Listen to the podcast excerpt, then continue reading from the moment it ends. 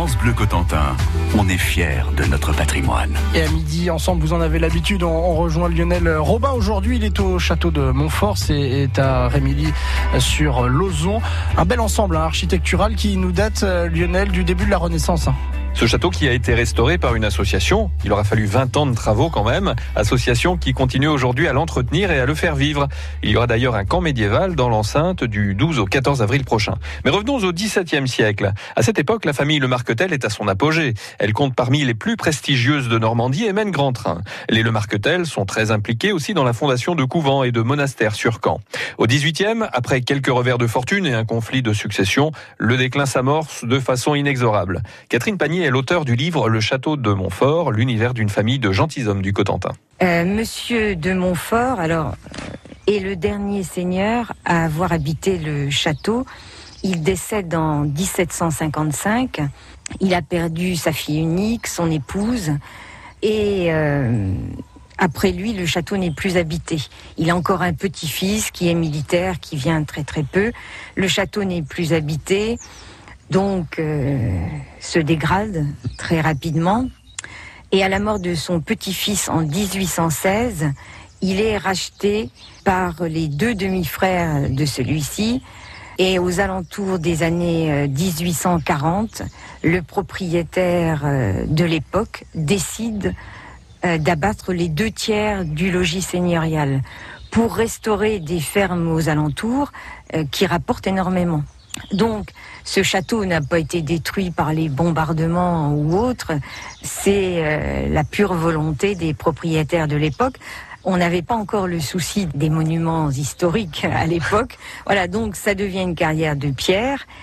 Et puis, euh, ça va le rester jusque dans les années 80, où euh, des jeunes de la commune et des alentours décident de sauver leur château. Mmh. Hein, c'est le patrimoine de tous les habitants. Donc ils vont racheter euh, ce château et commencer quelques restaurations.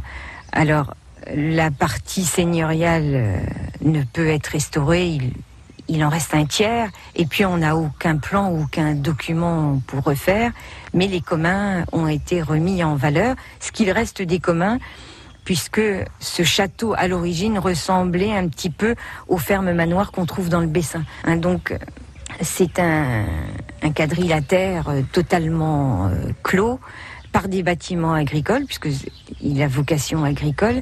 Et donc, vous voyez aujourd'hui, les trois quarts euh, ont disparu. Heureusement, l'association des Amis du Château de Montfort de Rémilly-sur-Lozon a réussi à relever une partie des bâtiments après 20 ans d'efforts. Avec vous, Lionel Robin, au Château de Montfort. Hein, la construction l'avait commencé au XVIe siècle et maintenant, eh bien, on le rénove grâce à cette association. On en parle aujourd'hui sur France Bleu Cotentin. France Bleu France Bleu aime le cinéma. Alors, ça raconte quoi?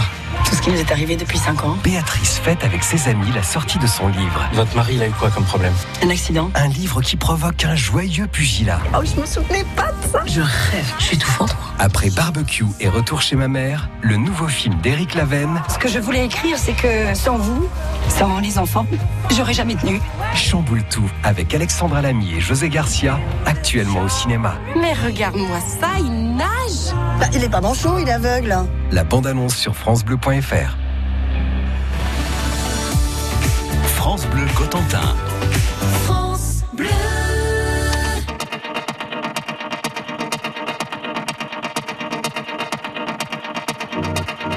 Peut-on rouler sans le permis Prendre une autre voie, vivre une autre vie? Ce qui nous transporte, ce qui nous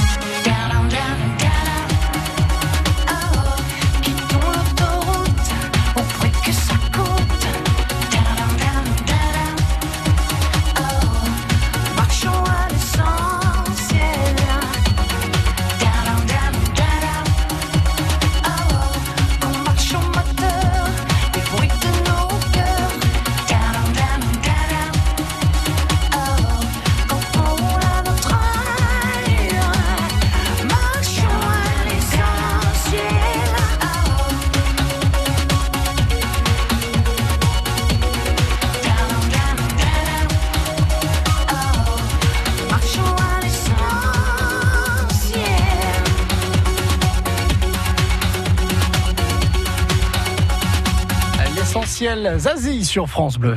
France Bleu Cotentin, on est fiers de notre patrimoine. Et on est avec euh, Lionel Robin que l'on retrouve. Il est avec Olivier Lehaudet, le président de l'association des amis du château de Montfort. Le château dont les deux tiers du bâtiment principal ont été détruits. En fait, la demeure seigneuriale a servi de carrière de pierre pour des fermes de la région au 19e.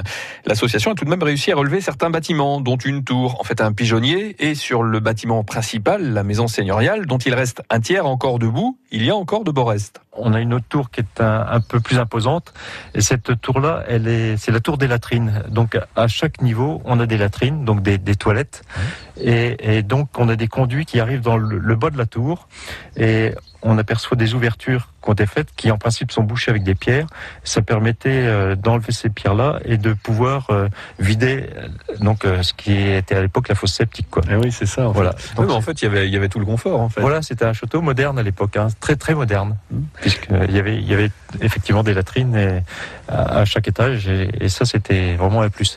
Alors il y a un truc, il y a quelque chose qui est caractéristique aussi des, des vieilles constructions du Moyen Âge ou, ou peut-être du début de la Renaissance. Ce sont ces trous que l'on voit euh, tout au long de la, façade du mur. C'est des trous qui servaient à, fixer les échafaudages, c'est ça? Voilà, on appelle ça comme euh, pour les pigeons, des trous de boulin. Donc c'était effectivement, on mettait des pièces de bois dedans et ça permettait de faire des, des échafaudages pour euh, donc euh, construire le bâtiment et ou ou le restaurer quand il y avait besoin. Et là, on a débouché tous ces trous-là pour restaurer la cheminée qui est en haut.